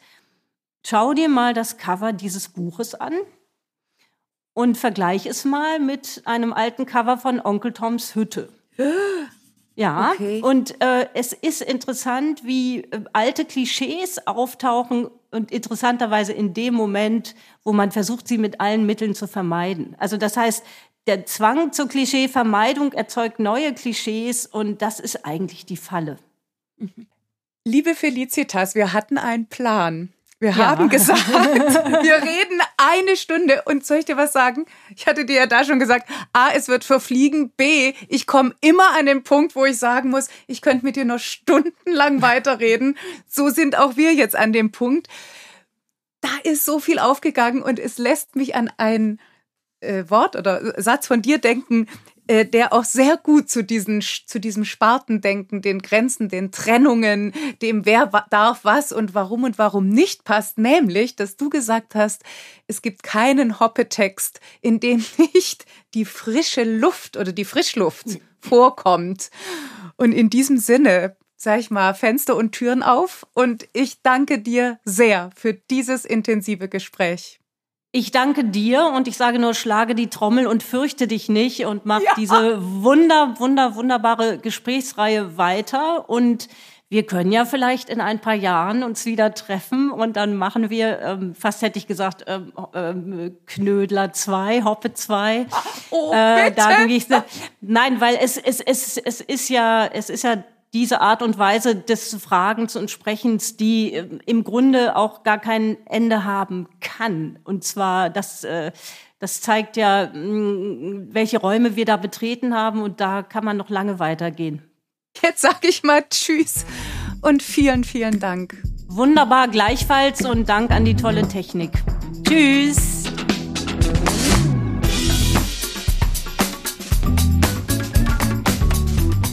Wenn schon feiern, dann auch richtig. Für Vorlesen habe ich deshalb eines meiner Lieblingskinderbücher der letzten Zeit ausgesucht. Der Katze ist es ganz egal. Geschrieben hat es die österreichische Autorin Franz Org Handel, illustriert hat Theresa Strotzig, erschienen ist es im Verlag Klett Kinderbuch für Kinder ab neun Jahren. Ich hatte in der Folge vor Weihnachten ja schon von dem Buch vorgeschwärmt. Gerade hat Franz Org Handel das Kranichsteiner Kinderliteraturstipendium 2021 dafür bekommen. Also noch ein Grund zu feiern. Das Thema Transgender, denn Leo heißt jetzt Jennifer, sie ist Jennifer. Doch die Geschichte geht weiter. Sie erzählt von Freundschaft, Emanzipation, Identität, Kindheit und das alles konsequent aus Kindersicht. Witzig, voller Wärme, Wut, voller Wien, voller Schmäh liegen Stadt und Selbsterkundung um die Ecke. Der dicke Gabriel ist der Knaller. Es darf gelacht werden und gestaunt. So gut kann Kinderliteratur sein. Die Schauspielerin Wiebke Puls liest für uns nun den Anfang dieses umwerfenden Debüts.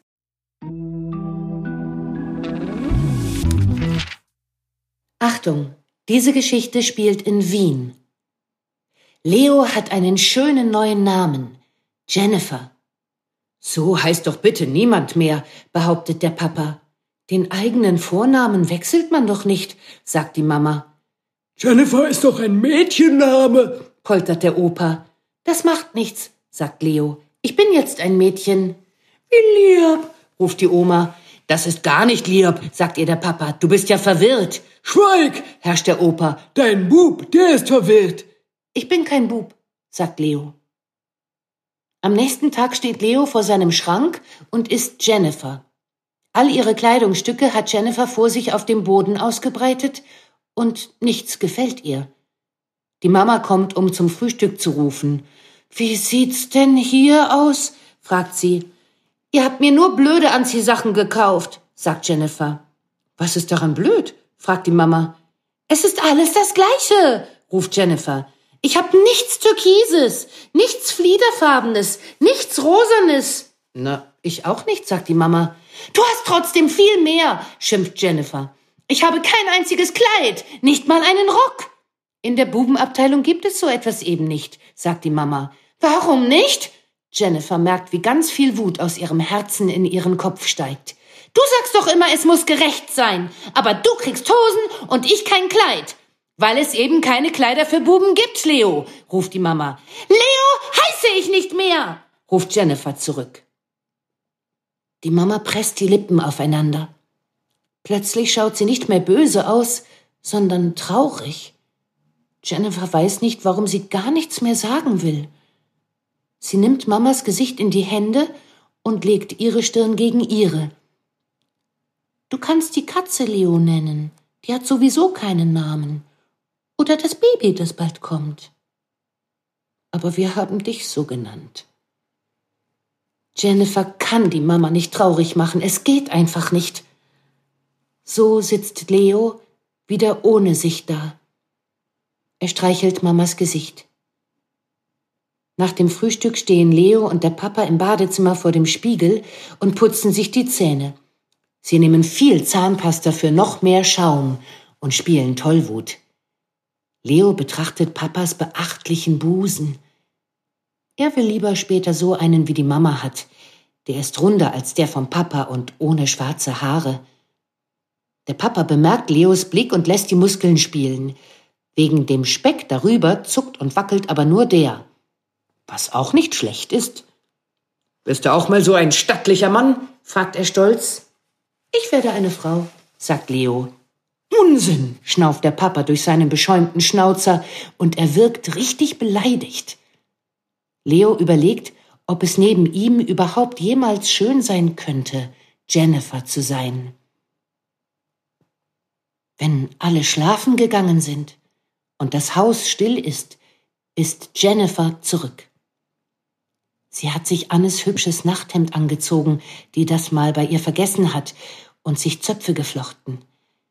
Sehr kurze, starre Zöpfe sind das, weil der Papa immer wieder mal von der Eckbank und seiner Zeitung aufspringt und ruft, Herrschaftszeiten schneidet mal jemand dem Buben die Haare. Früher hat die Mama dann geantwortet, selbst ist der Mann Mann, und damit gemeint, der Papa solle es doch einfach selbst erledigen, wenn es ihm ein Anliegen ist. Aber seitdem Leo danach immer öfter geweint hat, sagt sie, das machen wir schon. Und damit meint sie sich und Leo. Leo sagt dann, aber nur die Spitzen. Leo hat nicht geweint, weil der Papa schlecht Haare schneiden kann, sondern weil er sie doch gar nicht geschnitten haben wollte. Jennifer wird beim nächsten Mal sagen, dass man für Zöpfe längeres Haar braucht. Die Mama trägt keine Zöpfe, aber da ist sie selbst schuld.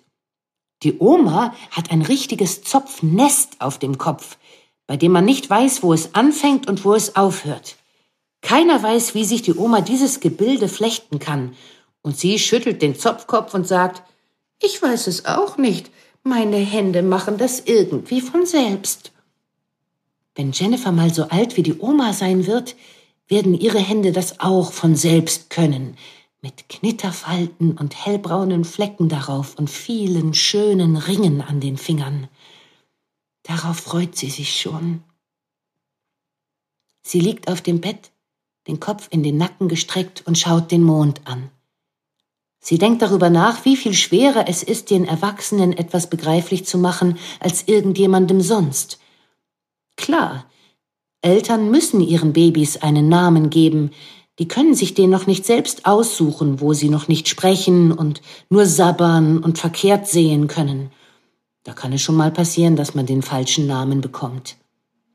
Leo ist kein schlechter Name, aber er ist falsch. Das spürt Jennifer genau. Einen falschen Namen haben nur Spione und Heiratsschwindler. Falls Jennifer später so etwas werden sollte, kann sie sich dazu ja gerne Leo nennen. Aber zu Hause ist man dann wieder man selbst. Bestimmt. Die Buchtipps dieser 20. Jubiläumsfolge von Freigeistern stehen natürlich auch unter ganz besonderen Sternen, zum Beispiel unter denen der Unvergänglichkeit, Das Bilderbuch, das ich euch vorstellen möchte, ist jedenfalls ein Klassiker. 1963 erstmals erschienen ist Der Bär auf dem Motorrad von Rainer Zimnick bis heute ein niemals angestaubtes, stets aktuelles, herausragendes Lese- und Schauabenteuer für Kinder ab vier Jahren. Und vielleicht hat der Diogenes Verlag es ja deshalb in diesem Jahr neu aufgelegt. Zum Glück. Denn was wäre das Bilderbuch ohne Bären? Als Kuschelbären, Brummbären, große, kleine, weise, wilde, freundliche, gezähmte Bären, als Zoobären, Zirkusbären oder Tanzbären, als Eisbär Lars und wie sie alle heißen, sind Bären Schmusetiere, Abenteurer, Freunde, Dauerbrenner, Dauerhelden und ganz gewiss Begleiter unzähliger Kindheiten. Der Bär auf dem Motorrad brummt nun famos in mehrfacher Hinsicht. Erzählt und illustriert hat der Zeichner, Maler und Schriftsteller Rainer Zimnick. Die Geschichte beginnt wie ein Märchen. Es war einmal ein dicker, brauner Bär. Der lag den ganzen Tag hinter dem Gitter in einem Zirkuswagen vom Zirkus Rumpelrad und war ein gutmütiges und freundliches Tier. Wahrscheinlich, so kann man sich vorstellen, brummt der Bär tagsüber immer mal wieder leise, während er vor sich hindöst und sich von den Leuten bewundern lässt. Am Abend aber brummt er laut, denn da knattert der Bär 13 Runden auf dem Motorrad durch die Zirkusmanege. Das Publikum jubelt. Ein tolles Kunststück. Auch der Bär freut sich, denn es war ja sonst weiter nichts los in seinem Leben. Das ändert sich, als eines Abends ein kleiner Junge Sand ins gesetzt glamouröse Getriebe streut. Er ruft Der Bär ist dumm. Ein ganz dummer Bär ist das. Er kann ja immer nur im Kreise fahren. Das soll ein Kunststück sein? Der Bär ist tief getroffen, so dick ist sein Fell nun auch wieder nicht, aber weil er ein Bär von Format ist, zeigt er seinen Ärger nicht, sondern denkt sich was aus und tut was. Nach dem nächsten Auftritt im Zirkus braust er einfach weiter mit Vollgas raus aus dem Zelt rein in die Stadt. Die Zirkuswärter, der Direktor, die Leute rennen hinterher oder rennen lieber weg, vor allem die, die auf den Bürgersteigen unterwegs sind. Die, die in den Häusern an den Fenstern stehen, schauen dem Spektakel begeistert zu. Es ist unglaublich, also es ist ja nun wirklich unglaublich. Ach, ist das lustig, ach, ist das lustig. Und schon ist jede Menge los im Leben nicht nur der Bär. Rainer Zimnick malt das im Text aus, den er mit seinen Wiederholungen zunächst sozusagen ebenfalls im Kreise fahren lässt und in den kolorierten Federzeichnungen, denn die sind so kühne wie komische Umsetzungen des Erzählten. Allein die Blickwechsel der Leute, erst schauen sie, Köpfe im Nacken, hoch zum Zirkuswagen, später dann aus sicherer Vogelperspektive aus den Fenstern runter auf den rumrasenden Motorradbären.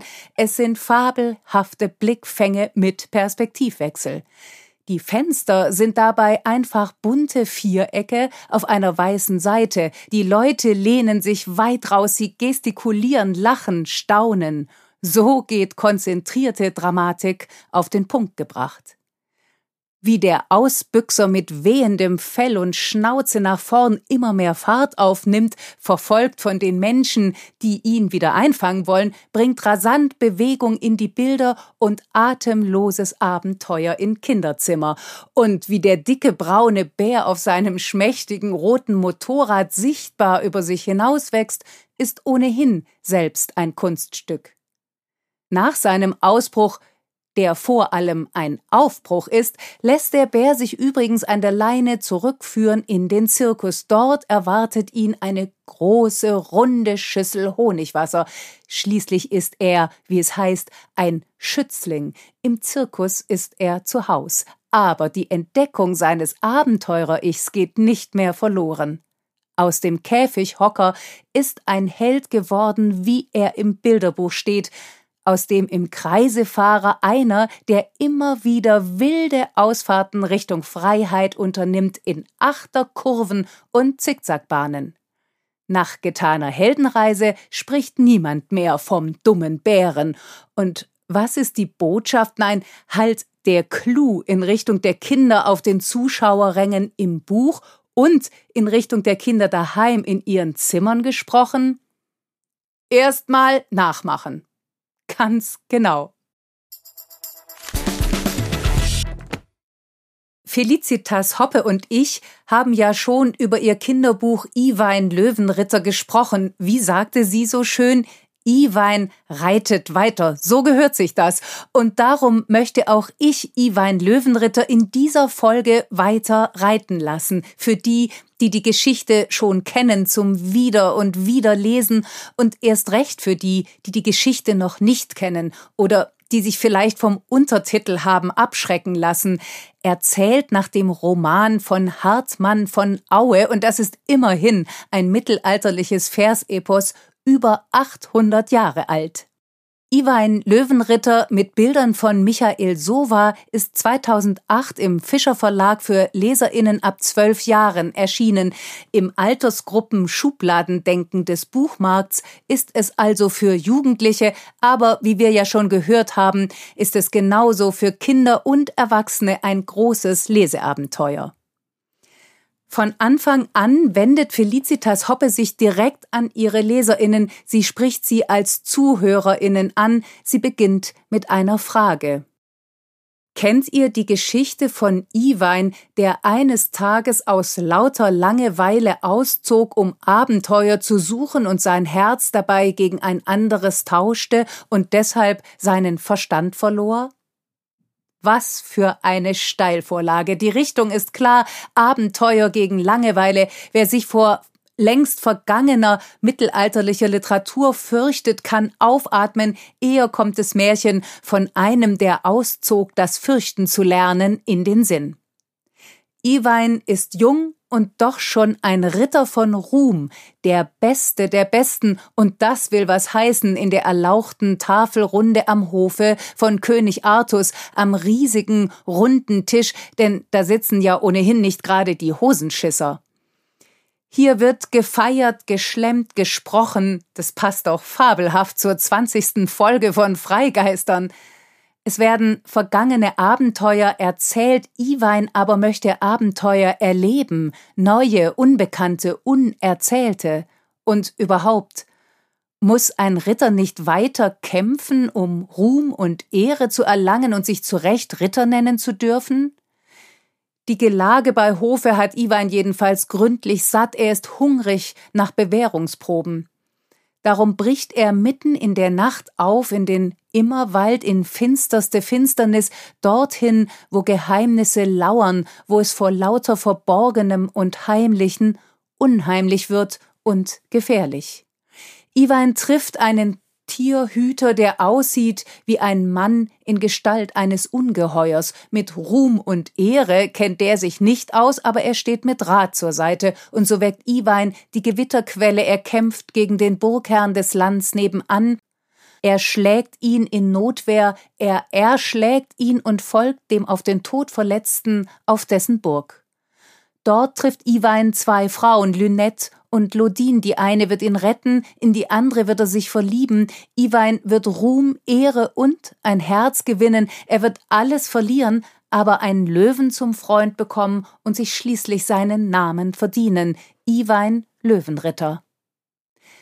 Es ist das erste Kinderbuch der Schriftstellerin Felicitas Hoppe. Wie so oft in ihrem Werk erzählt sie fernab von Alltagsrealität in diesem Falle die Geschichte des Artus Ritters Iwein und zwar beileibe nicht nur nach, sondern neu.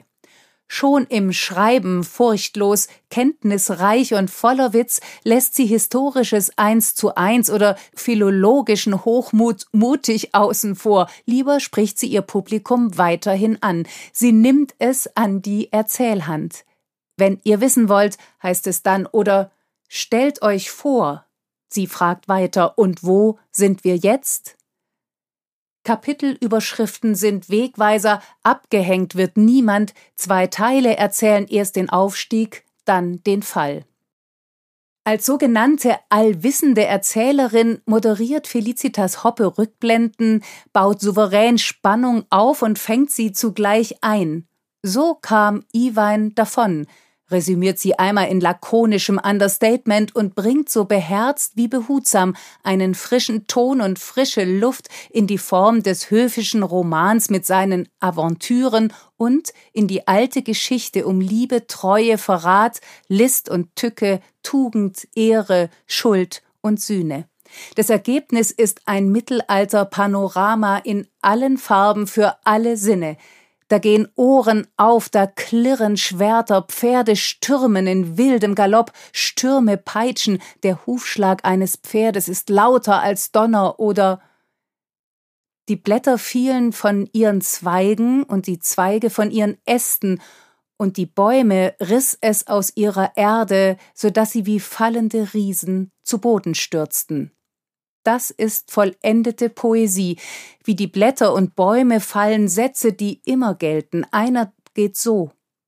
Zwar kommt nach jedem Sturm eine Stille, aber nach jeder Stille kommt auch wieder ein Sturm. Stille und Sturm, Kampf, Ruhe und Wiederkampf, Aufstieg, Fall und schließlich Ankommen bei sich selbst, das ist spannend und zeitlos. Zwischen alter Vorlage und Aneignung ist etwas Eigenes entstanden, mal martialisch, mal magisch, mal im hohen Ton des mittelalterlichen Vorbilds, märchenhaft oder heutig, lässig, bereichern Ritter, Burgherren, Hofdamen, Riesendrachen und andere Ungeheuer die Szenerie, eigene Innenungeheuer gehören dazu. Das ist Wunscherfüllung für alle, ein großes Glück zum Lesen und wieder und wiederlesen, denn Iwein reitet weiter. Bei Freigeistern sprechen wir ja immer wieder über Schullektüren, über Bücher, die dem Deutschunterricht gut zu Gesicht stünden. Iwein Löwenritter von Felicitas Hoppe gehört ganz gewiss dazu, auch Fieber 17, eine Erzählung und ein Essay würden sich eignen, denn beide Texte in diesem an sich so schmalen Band machen Erinnerung, Fiktion, Fantasie, Kindheit, Kindsein, Kinderliteratur, Literatur haltbar und erlebbar. Ohne Anstrengung, ohne Ausgrenzung überspringen sie Grenzen, auch die der Sparten und der Formen. Präzise und poetisch machen sie Türen und Fenster weit auf in Richtung Lesen und das Leben in und mit Büchern, weil dies ein Platz im Leben ist, an dem sich trefflich anlanden lässt. Denn er verspricht und hält Freiräume für noch mehr Leben. Erzählungen und Essays zu schreiben ist für mich eine ganz große Kunst. Das Lesen einer Erzählung und eines Essays wird hier zum ganz großen Vergnügen. Allein, dass eine Überschrift im Essay heißt Dreck reinigt den Magen ist unerhört erdend. Danach muss sich niemand mehr vor möglicher Theorieüberfrachtung fürchten. Der Fundiertheit und der Klugheit tut es keinerlei Abbruch, nur schließen sie nicht aus, sondern laden ein. Wer angibt, hat's nötig, hätte auch als Überschrift getaugt. Felicitas Hoppe hat das nicht nötig. Es steckt also sehr viel drin in diesem schmalen Band. Er ist außerdem rot, Signalfarbenrot, Leidenschaftsrot, Fieberrot. Im Februar dieses Jahres ist Fieber 17 eine Erzählung und ein Essay von Felicitas Hoppe im Dörlemann Verlag erschienen. Wie es ihre Art ist, redet die Autorin nicht groß drum herum, sondern springt mitten rein. Da heißt es, die Diagnose lautet Fieber 17, ein Fieber, das nachweislich mir ganz allein gehört, weil es nur meine höchstpersönlichen Träume bewohnt. Und weiter eine eher harmlose Krankheit, weil sie allen Symptomen zum Trotz weder den Körper noch den Geist befällt, sondern einzig diesen lächerlichen Rest, den man früher, als es den Volksmund noch gab, so ahnungslos wie überheblich die Seele nannte. Von hier aus lässt die Autorin Kindheit aufscheinen, die Geschichte eines Kindes, das an Asthma leidet, nicht schwimmen kann, allein ans Meer zur Kur geschickt wird, Kinderlandverschickung ist das berüchtigte Wort, um dort zu genesen. Ein Winterkind mit Sommerangst, schreibt Felicitas Hoppe. Das schickt vorgefertigte Postkarten nach Hause. Mir geht es gut und wie geht es euch? Und tauscht sich, älter geworden, mit dem Hausarzt aus. Reiseerfahrung trifft Sesshaftigkeit, Ruhe trifft Ruhelosigkeit, Sehnsucht, Aufbruch, Abschiede stehen einem Ankommen gegenüber und die Kindheit dem Erwachsenwerden, dem Erwachsensein. Wie eine Traumtänzerin oder wie eine Reiterin auf einem Traumpferd, eine Traumritterin, wirft Felicitas Hoppe furchtlos Ideen, Worte, Buchstaben in die Luft, fängt sie auf, wirft sie weiter und setzt sie mit minimalen Verschiebungen zu etwas Neuem zusammen. Ein abhanden gekommener Kuschelkater, nein, vielmehr, ein abhanden gekommenes Schutztier wird zum stummen Beichtkater. Wie von Zauberhand verschwunden, scheint auch das Kind verloren, den handfesten Regeln der gestrengen Schwestern im Heim ausgeliefert. Aber da sind ja die Gedanken, die sind und bleiben frei. Felicitas Hoppe erzählt von Heimweh und Landgangsangst, vom ewigen Durst beim Wandern, gegen den ein Stein unter der Zunge helfen soll. Was für ein Bild für eine Erzählerin. Es zieht sich wie ein roter Faden durch Erzählung und Essay der Stoff, ein virtuoses Changieren zwischen Erinnerung, erfundener Wirklichkeit, Fiktion und Fantasie, zwischen Kindheit und Kindheitsgeschichten. Aus Realitäts-, Erfahrungs- und Erfindungsfäden webt Felicitas Hoppe einen fliegenden Teppich, auf dem sitzen Peter Pan, Pinocchio, Hanni und Nanni, Schneewittchen und die sieben Zwerge, Dr. Sus und die Autorin selbst. Und so bin ich aus Not zur Dichtung gekommen, heißt es in der Erzählung, zur schönen Literatur. Ich bin ein träumender, fahrender Sänger geworden ohne Stein unter der Zunge rührt der an den Ursprung allen Erzählens, ein fahrender Geselle im Körper einer Reisenden, die unterwegs bleibt, eine beunruhigte Unruhestifterin im Geist, eine Sinnstifterin im Schreiben, macht diese Narrenfreiheit die geborene Geschichtenerzählerin aus. Und wir Leserinnen, wir Zuhörerinnen, wir müssen nur noch das Traumpferd satteln, aufsteigen und mit abheben. Das war's für heute. Danke wie immer fürs Zuhören. Mir war es und ist es ein ganz besonderes Fest und ich freue mich schon auf die nächsten zehn Freigeistern-Folgen mindestens. Alle bisherigen Folgen mehr über uns und alle Angaben zu den Büchern, von denen heute die Rede war, findet ihr wie immer auf unserer Website freigeistern.com. Ich sag Tschüss und bis in zwei Wochen.